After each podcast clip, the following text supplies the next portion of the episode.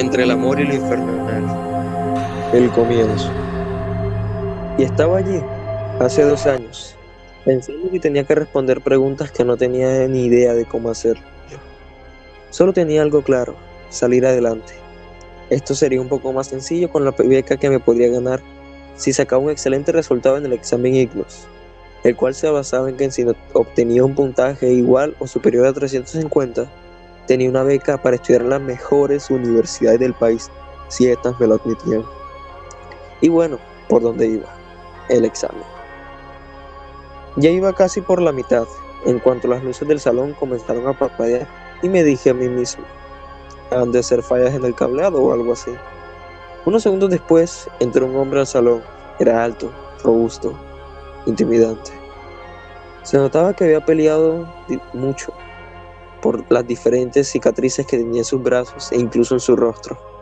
Fue acercándose a mí hasta que se detuvo y me susurró en el oído con un tono ciertamente convencido. No te preocupes por tu resultado, ya verás que será el adecuado. Yo quedé atónito, no sabía por qué me había dicho eso, para mí no tenía sentido. También estaba confundido por el cómo entró. El señor estaba cuidando el salón lo dejó entrar como si lo conociese. La verdad no le di importancia, tal vez solo era un tipo loco. Seguí con mi examen. La verdad es que me sentía bien con el examen de repente. Las respuestas eran prácticamente intuitivas, a pesar de no recordar ni mierda de esos temas.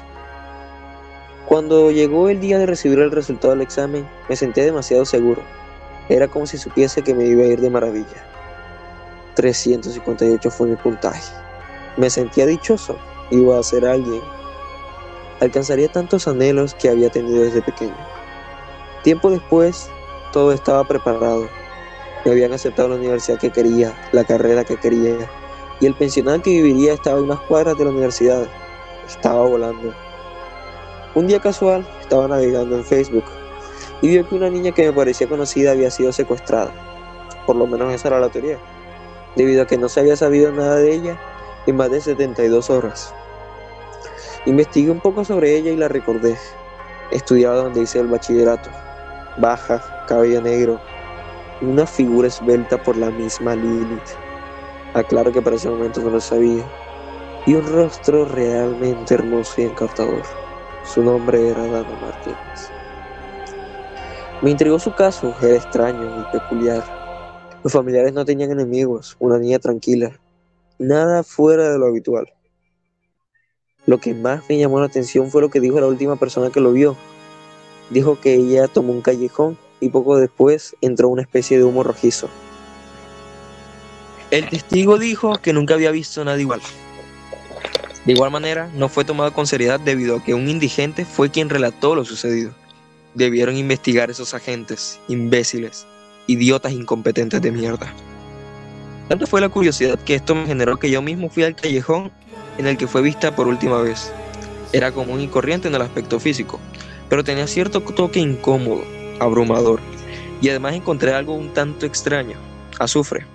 Era muy poco, pero me pareció muy extraño, casi que no lo veo, pero tengo buen olfato y detecté su aroma al pasar cerca de un árbol, y ahí fue cuando se me vino a la mente una de las teorías más estúpidas que alguna vez haya tenido en mi vida.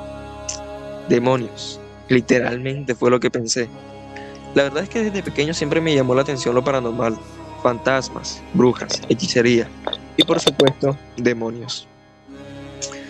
Veía bastantes documentales, series y todo tipo de cosas que tuvieran que ver con lo paranormal.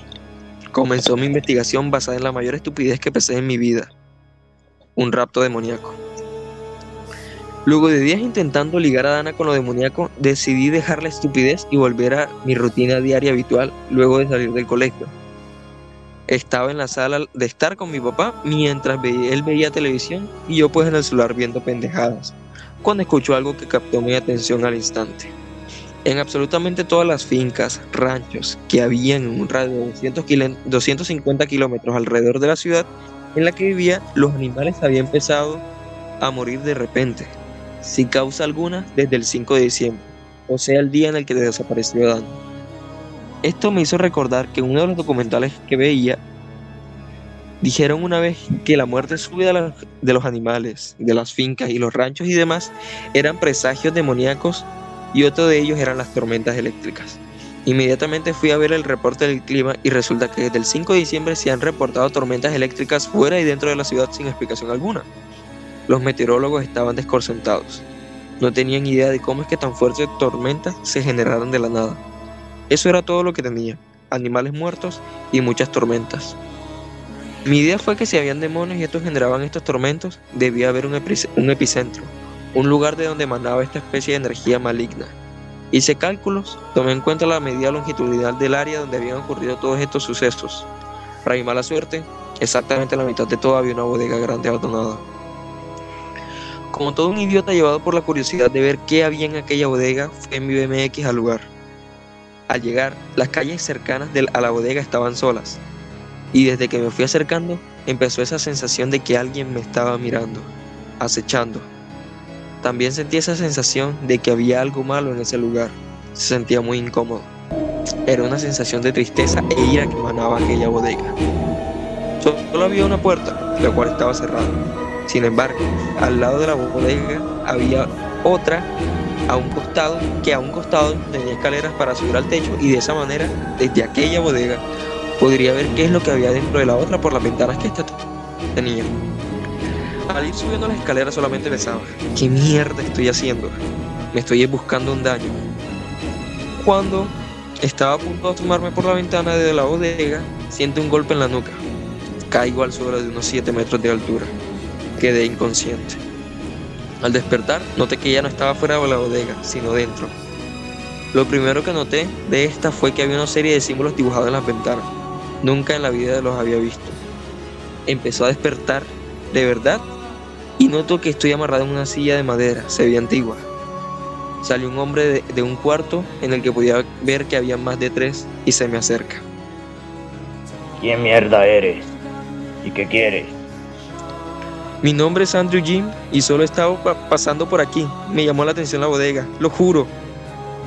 ¿Sabías que la curiosidad mató Andrew? Señor, por favor, no me haga daño.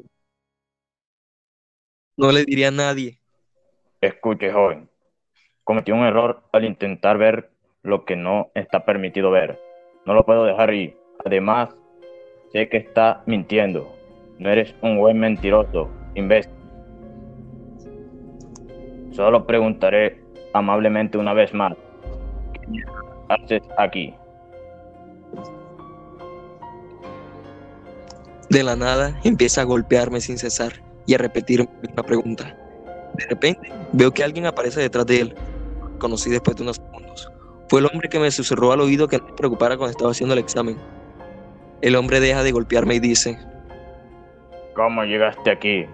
Emplumado, hijo de perra. Mi protegido. Déjalo ir y seré breve al asesinarte. ¡Wow! ¡Qué capo eres! Pero hijo de puta, ya paso. Mejor lo asesino a él y luego a ti. Mientras tanto, yo solo me preguntaba, ¿Dana está aquí? ¿Soy el protegido de ese matón? ¿Por qué?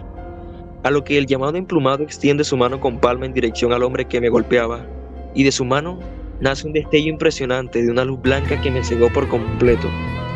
Parpadeé y estaba en medio de un hermoso valle lleno de vida, alegre. Andrew, escuché a mis espaldas. Era el llamado emplumado. Soy Clayton, un ángel enviado por el Señor para protegerte. Entre el amor y lo infernal, desasosiego. Luego de hablar unas horas con Clayton, me explicó lo siguiente. Soy descendiente del rey Salomón, y se suponía que yo debería comandar un ejército de ángeles para liberar este planeta del mal. Esto, lógicamente, con entrenamiento y mucho estudio. La verdad no tenía ni idea de qué hacer, solo tenía algo claro, salvar a Dana. Clayton me dijo que ella no tenía salvación, que de hecho ella estaba por convertirse en mi peor enemiga. Ella era descendiente de Lilith, la primera demonio de toda la historia, la primera alma corrompida por el mismísimo Lucifer. Ella estaba destinada a comandar el ejército demoníaco. Su esencia estaba destinada a convertirse en maldad pura. Le pregunté a, Clayton, ¿Aún puede salvarse de su destino? ¿Existe alguna manera de evitar que se derrame sangre inocente? Clayton me miró fijamente lo que tenía planeado y también sabía que no iba a poder disuadirme y me dijo, el camino que piensas tomar no es tan fácil como lo crees. Esto no es no puedes llegar y salvar a la princesa encerrada en la torre. Le dije, sé que no puedo hacerlo solo con mis buenas intenciones, pero te tengo a ti y a un ejército angelical a mi lado. Si puedo evitar que esa batalla siquiera llegue a comenzar, creo que eso sería lo mejor para todos. Ayúdame a sacarla de ahí. Ayúdame a salvarnos de la guerra. Se notaba que no sabía ni qué decir. Yo no sabía ni por qué había dicho eso. La verdad, más nervioso y temeroso, más confundido, no me podía sentir. Prométeme que harás lo que tengas que hacer para no derramar sangre inocente. Lo prometo. Clayton extendió su mano y de ella nació una pequeña daga. La tomé y se convirtió en una espada pura, incluso podría poder romper tu alma.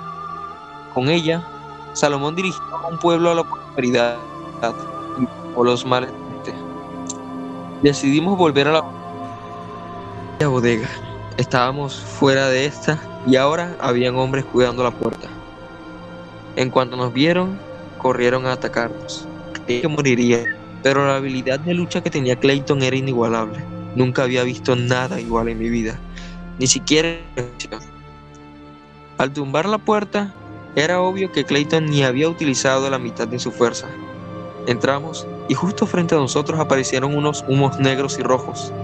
Al estrellarte contra el piso, aparecieron unos hombres y mujeres con un aspecto muy tétrico. Intimidad. Toma la espada y acaba con ellos. Son demonios. Me armé de valor, tomé la daga que luego se convirtió en espada y, de alguna u otra manera la espada me transmitió conocimiento del cómo defenderme frente a los demonios. Uno a uno los asesiné, hasta el último. Lo tuve que torturar para que me dijera dónde estaba Dana. Me dejó un mensaje. No vas a evitar esto. Están a punto de transformarla. Perderás la guerra, niño ridículo. Lo asesiné e hice que Clayton nos llevara al lugar donde la tenían. Antes de irnos le dije a Clayton que trajera refuerzos. Cuando llegamos me dijo, él es el arcángel Miguel, el más fuerte de todos. ¿Creen que necesitaremos más refuerzos que él? es más que suficiente. Era alto, imponente, Y había acabado con casi todos los demonios.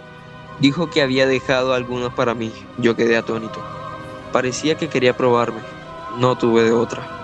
Luché con los tres demonios que dejó hasta vencerlo. Quedé un poco herido, pero eso no me detendría. Mientras hablaba con Clayton en aquel valle, me explicó que de haber guerra, millones de humanos morirían sin causas justas. Eso no lo podía permitir. Entré a la habitación en la que estaba Dana y para mi sorpresa, era muchísimo más hermosa de lo que creí que sería. Su mirada llena de miedo y desesperación al no saber nada no hizo más que conmoverme. Ella aún no había sufrido el ritual para pervertir su alma y convertirla en un demonio, en el más fuerte de todos. Aún era ella. No podía permitir que nadie le hiciera daño. Además, su alma pura e inocente había cautivado mi ser. Así que me marché con ella, dejé todo lo amado, todo lo que era, para salvarla a ella y a mí. Ahora ella y yo vivimos un destino fuera del que nos tenía planeado, fuera del radar tanto angelical como demoníaco. Es lo que podemos hacer para vivir en paz. Gracias al poder de la espada y al conocimiento que ella me otorga, podemos ser libres para hacer todo lo que debemos ser. Podemos amarnos.